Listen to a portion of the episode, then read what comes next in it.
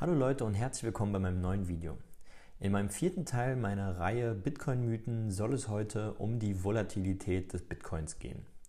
Und zwar wird Bitcoin ja oft vorgeworfen, gerade in den Mainstream-Medien, dass es sich um ein sehr volatiles Asset handelt und das wird meistens Bitcoin negativ zugeschrieben.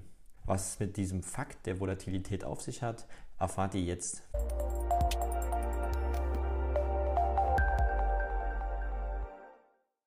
Um erstmal verstehen zu können, was denn Volatilität überhaupt bedeutet, schauen wir uns einmal die allgemeine Definition an.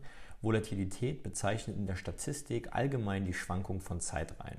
Wenn man das jetzt zum Beispiel hier bei Wirtschaftswissenschaftlern auf Aktienkurse, Wechselkurse und da befinden wir uns ja, weil der Bitcoin USD, also der Bitcoin Dollarkurs, das ist ja nur ein Wechselkurs von diesen beiden Assets, dann gilt im Allgemeinen, dass Ihre Schwankungen im Zeitablauf können für Marktteilnehmer ein Kursrisiko bei Finanzprodukten beinhalten. Und genau darum geht es, dass man diese Kursschwankungen negativ auf dem Bitcoin konnotiert, weil dadurch ein Kursrisiko bzw. ja auch ein Verlustrisiko einhergeht. Und wenn man sich jetzt anschaut, dass die Volatilität eigentlich nur eine Veränderung des Kurses beinhaltet, dann kann man sich jetzt auch die Frage stellen, warum ist das überhaupt so? Beziehungsweise ist das nicht eigentlich ganz normal, dass ein Wert eines Gutes auf und abnehmen kann? Und dafür gibt es einige Belege, die für und gegen die Volatilität eines Assets sprechen. Denn Volatilität ist vollkommen normal. Unser Leben bewegt sich in Wellen. Wenn zum Beispiel ein Asset über eine Zeiteinheit einfach an Wert zunimmt, ist das vollkommen logisch, dass dann auch das Asset über eine andere Zeiteinheit einfach an Wert verliert. Das sind dann genau diese Zyklen, diese Marktzyklen, die eintreten und das ist ein ganz natürlicher ökonomischer Aspekt. Wenn man sich jetzt zum Beispiel diese Vermögenspyramide anschaut, dann kann man auch so ein bisschen einordnen, wo wir uns überhaupt erst mit Bitcoin befinden. Und zwar macht Bitcoin jetzt hier nur einen kleinen Bruchteil der Assets aus, die global überhaupt verteilt sind. Diese ganzen Werte sind angegeben in Billionen, also Billionen ist eine 1 mit 12 Nullen dran und das macht das Ganze nochmal etwas ausdrucksvoller, wie viel Geld eigentlich auf dieser Welt im Umlauf ist. Wenn man sich nämlich anschaut, dass Bitcoin gerade mal 0,24 Billionen US-Dollar hier hatte. Das ist jetzt, ich glaube, zwei Wochen alt. Deswegen ist es nicht mehr ganz aktuell. Bitcoin hat mittlerweile 347 Milliarden US-Dollar Marketkapitalisierung. Dann kann man einfach erahnen, dass dieser Abstand ja, zu anderen Assets bzw. dieses Potenzial, was Bitcoin noch hat, extrem groß ist. Und genau da steckt dann nämlich auch die Gefahr der hohen Volatilität drin.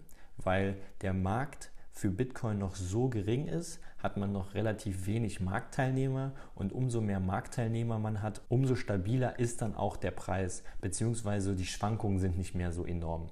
Wenn man sich überlegt, dass Bitcoin meiner Meinung der bessere oder beziehungsweise der digitalere Wertspeicher ist als Gold, Gold 2.0 könnte man sogar schon fast meinen, dann sehen wir, dass wir hier noch ein enormes Potenzial haben. Gold hat insgesamt eine Marktkapitalisierung von 11 Billionen Dollar.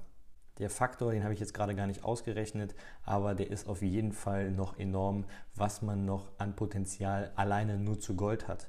Der Aktienmarkt, die Geldmenge überhaupt und die Geldmenge wird sich ja wahrscheinlich auch in den nächsten Jahren noch weiter vervielfältigen. Ja, das ist einfach krass, wenn man sich das mal so vor Augen führt. Und was ich jetzt damit meine, dass diese ja, die Menge der Marktteilnehmer einfach auch ausschlaggebend ist, warum ein Asset weniger oder mehr stark volatil ist. Das kann man sich jetzt zum Beispiel jetzt hier an zum Beispiel Tech-Aktien anschauen. Das ist nämlich noch ein zweiter Grund, warum Bitcoin so volatil ist dass disruptive Technologien, ja, also Technologien, die from zero to one, also aus dem Nichts und dann quasi als, ja, als Benchmark verwendet werden, sehr, sehr, sehr volatil sind überhaupt in ihrem Auftreten, weil gerade dort sehr viel Spekulation stattfindet. Eine Wertschöpfung bzw. eine Abschätzung des Wertes ist noch gar nicht richtig dort und deswegen haben Leute oft Angst, verkaufen relativ schnell ihre Assets und vor allem hat man auch da eine hohe Manipulation der Marktteilnehmer. Und umso mehr Strong Hands, also wirklich smarte Investoren, die wissen, warum sie jetzt in dieses Asset investieren, im Markt sind, desto unvolatiler wird der Preis. Und das sehen wir jetzt hier zum Beispiel an der Microsoft-Aktie. Anfangs ist sie noch sehr volatil gewesen, hier um 66 Prozent gefallen. Das war natürlich auch in der Dotcom-Blase. Dann später nochmal um 60 Prozent gefallen und diese abnehmenden Kurse wurden dann immer weniger mit der Zeit. Das Ganze sieht man dann auch bei den anderen Tech-Aktien, wie zum Beispiel Amazon. Ja, hier wieder Dotcom-Blase, 95 Prozent runtergerauscht, dann später um 60%, Prozent, um 30 Prozent und jetzt auch wieder maximal um 30 Prozent gefallen.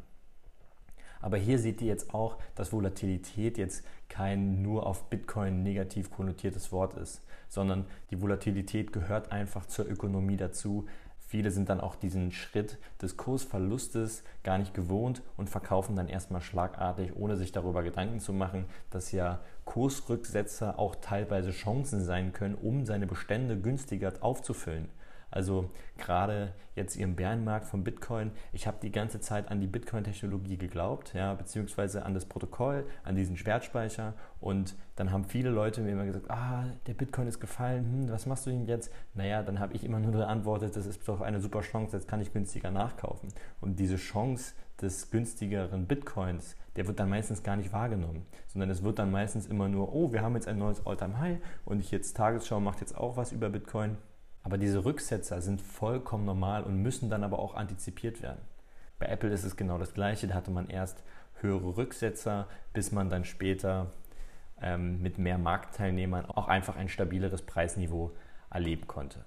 Und das Ganze ist jetzt nicht nur auf, ich sage jetzt mal, spekulativere Assets wie Aktien zu beziehen, sondern das haben wir auch im ganz normalen ja, Fiat-Wechselkurssystem. Wenn wir uns jetzt hier zum Beispiel die türkische Lira gegen den Dollar anschauen, dann sehen wir einfach, dass die türkische Lira ja, massiv volatil, hier sehen wir die vielen Spikes, die vielen Auf und Abs und vor allem inflationär gegen den Dollar ja, einfach an Wert verloren hat.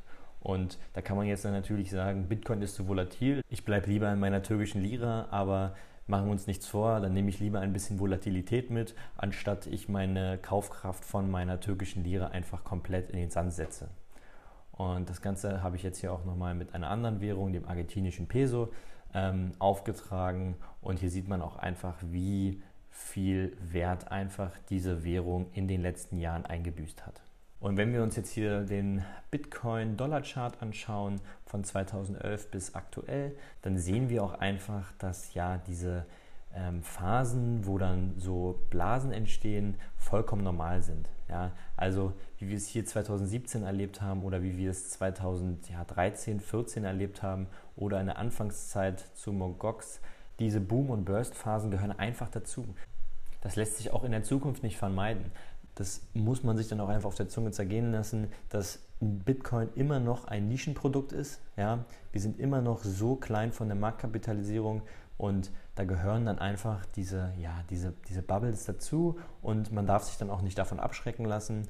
Deswegen die Aussage, Bitcoin ist volatil, die werde ich dieses Video nicht widerlegen können, aber Volatilität gehört einfach dazu und die Volatilität wird auch einfach in den kommenden Jahren bzw. Jahrzehnten stetig einfach abnehmen. Das war es dann auch schon mit meinem Video. Ich hoffe, ich konnte euch ein paar weitere Denkansätze geben und ich wünsche euch noch ein schönes Wochenende und wir sehen uns bis zum nächsten Mal. Tschüss.